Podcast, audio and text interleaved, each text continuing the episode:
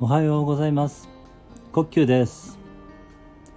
ありのままを愛するラジオにようこそいらっしゃいました。ありがとうございます。みんな違ってみんないい。誰もがありのままの自分で安心して今ここにいられたらいいですね。今回は私がどんな人間なのかということを知っていただくために、えー、どんな人生を送ってきたのかということをお話しさせていただきます。えー、私は、えー、姉2人がいまして、まあ、3番目なんですけれども、えまあ、長男なんですね。えそれで、え、まあ、祖父が小さいながらもこう会社を経営していて、まあ、父もそこで働いていて私はあの一応まあ跡取りみたいな感じでね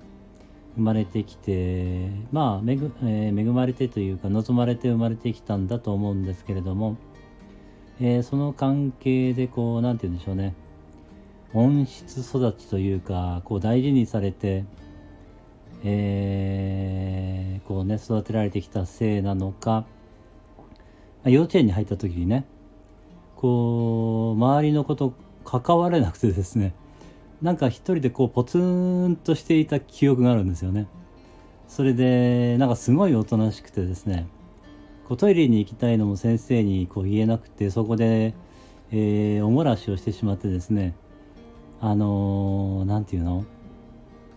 あのそういうことがあってなんか恥ずかしい思いをしていて、えー、そんなこともあったりですね。あと小学校1年の時に、えーと、遠足に行ったことがあったんですけれども、えー、こうねお弁当を食べてる時にやはりですねこうなんか一人でポツンと食べてる 記憶がありましてなんかねこう人に働きかけるっていうことができなかったのかまあおとなしかったからそうなってしまったのかあんまりよく覚えてないんですけれどもなんかそんな感じだったんですよね。だけどなんかね小学校2年の時に転校生がいてその子と仲良くなってだんだんとねこう人と関われるようになって小学校の3年4年5年6年は結構ねたくさんの友達とすごい野球をやって遊んだりなんかドッジボールやったりねまあいろいろ、まあ外でも何やってたんだろうな、なんか、えー、遊んでた記憶は、かまあ結構活発に遊んでいた記憶はあるんですけれども、それでですね、あのー、12、3歳の頃に、まあ、ちょっとしたことがきっかけで父親にこう無視されるようになってしまってその頃からね父親との関係が全くなくなってしまったんですねでそんなことがあって何でしょうねその時になんか自分がこう父親から無視されたことによって自分はこうダメな人間だとかねあるいはなんか自分はなんか恥ずかしい存在だとかなんか自分は醜い存在だとなんかね感じてしまったんですよね。まあ、それが自分のその信念になってしまったというか、えー、なんかそんな感じがあったんですよね。だからねそれからだんだんこう人と関わることが難しくなっていってあのー、あんまりこう人と関わらなくなっていったんですよね。それで特に高校の頃がひどくてですねあのー、下を向いて歩いてるんですよね。なんかね自分のことやっぱ恥ずかしい存在だと思ってるのでなんか人の目が見れないとかね。で、高校行った時に、あの、中学から行った、その人たちが4人ぐらいしかいなくて、で、そのクラスにはね、誰も知ってる人がいなかったので、なんかすごい緊張してしまってね、あのー、て言うんでしょうね。まあ自分の中にこう、閉じこもってしまう感じで、まあ全然友達ができなくて、なんか辛い日々を送っていたんですけれども。だけどそのうちのねおじいちゃんも結構ね厳しい人だったのであの学校まあ行きたくないって言っても許されないだろうなっていうのがあってね。あのー、仕方なく言っていた感じだったんですけれども、まあ、できれば登校拒否をしたいような感じだったんですけれども、まあ、それもできなかったので行かざるを得なくてね。結構あの自分にとっては地獄の日々を送っていた感じがあったんですよね。あの夜寝る時にね朝が来なければいいなーみたいな感じで思って、えー、眠っていたことを覚えています。それでねその頃からあの苦しかったんで、まあ、カウンセリングを受け始めてまあそれが良かったんでしょうねきっとあのなんかねそのカウンセリングでは箱庭療法みたいな感じでね自分がこうなんていうの箱の上にこう砂が引いてあってそそこになんかいろんなねちっちゃい、えー、なんか人間の人形みたいなとか木の置物とかなんかそういうのをこういろいろ置いてね、えー、自分の内面をこう多分そこで表現してたんだと思うんですけれどもまあそういうことをやっていくうちにまあ人との関係が多少はね、えー、まあ楽になっていってまあ少し友達もできるようになってまあなんとかねえー、まあなんとか、うん、その学校生活が送れるように、まあ、なったんですけれどもでもね何て言うんでしょうね。やはりそのなんかねこう人と関わることにおいてすごい緊張してしまうというかですね何て言うんだろうな。どう関わっていいのかわからないっていうのがやっぱりあってやっぱり大学行った時にねなんかすごい孤独感を感じて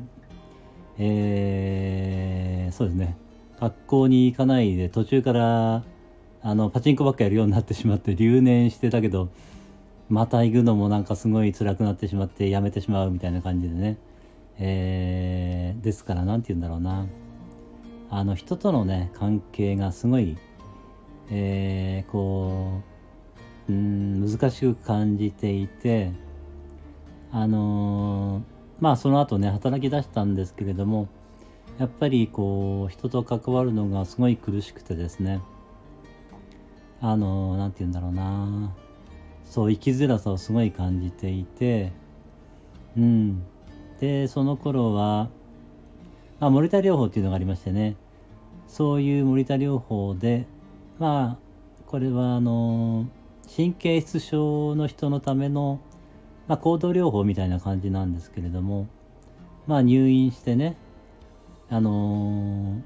ー、なんだろうな2 3 0人いたのかなそういう、まあ、入院療法っていうのがあってねそういうなんていうのえっ、ー、と何かこう日常生活をね、えー、やっていく中でその行動にこう集中することによってなんかねえー、そういう苦しみから解放されていくような考え方なんですかね。森田療法っていうのはそういうのをね受けてた時もありましたね。結局そうですね。うんだからまあ人とのねその関わるのが難しいという問題をずっと抱えてきていてまあそういう森田療法を受けてみたりまあ何て言うんでしょうね。まあ、心理学をベースにした、まあ、体験型のセミナーみたいのがありましてね、えー、まあ、クリストファー・ムーンっていう方がいらしたんですけれども、まあ、そういう人の、えー、ワークショップっていうんですかねこういうのは、まあえー、そういうのをね、えまあ、日本で受けたり、えカナダに行って2週間ぐらいだったんですけどもそういうね、えー体験型のセミナーっていうんでしょうかそういうのを受けてみたりね。そういうのをまあしてたんですけれども、えー、根底にあるのはそのまあ何て言うんだろうな人と関われない苦しさみたいのがあってなんとかそれをねしようとして生きてるんですけれども、えー、まあある程度は緩和されてまあうーん高校の時に比べたらね楽にはなってるんですけれどもまあそこがやっぱり自分のね苦しいところでなんとかねそれをしたいなと思っていろいろ学びを続けてきているんですけれどもまあ瞑想もね、えー、ヨグマタという方が日本にいらしてそういう人のところに行って、えー、3年間ぐらい通ったんですかねずっと受けてみたりとかね。あと佐藤康之さんのところでその頃はシンが開発講座とか言ってたんですけれどもそういうところに通ってみたりあるいはねアバターコースっていうのを、まあ、受けてみて、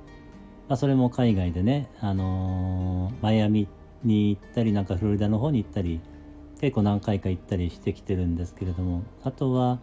えー、まあ、インドに行ってねねそれはまあワンネスユニバーシティっていうのがあったんですけれども、えー、そこに何度か行ってまあなんていうんですかね、まあ、瞑想の修行というかまあいろいろ内側を見ていく、えー、体験があるというかねそういうこともやってきたんですけれどもまあなかなかねえー、まあ楽になる時もあるんですけれども、まあ、基本的にはやっぱりなんか生きづらさは抱えていてそこをねなんとかしようとしてきている人です。まあ、その間にいろいろ学びがあったり体験があったりしてきています。えー、まだね、えー、なんて言うんでしょうね。えー、そのね、苦しみから自由になってるわけではないんですけれども、まあいろいろこう探求することによって少しずつは楽になってきているので、えー、その中でね、えー、その自分の体験とかそういうことを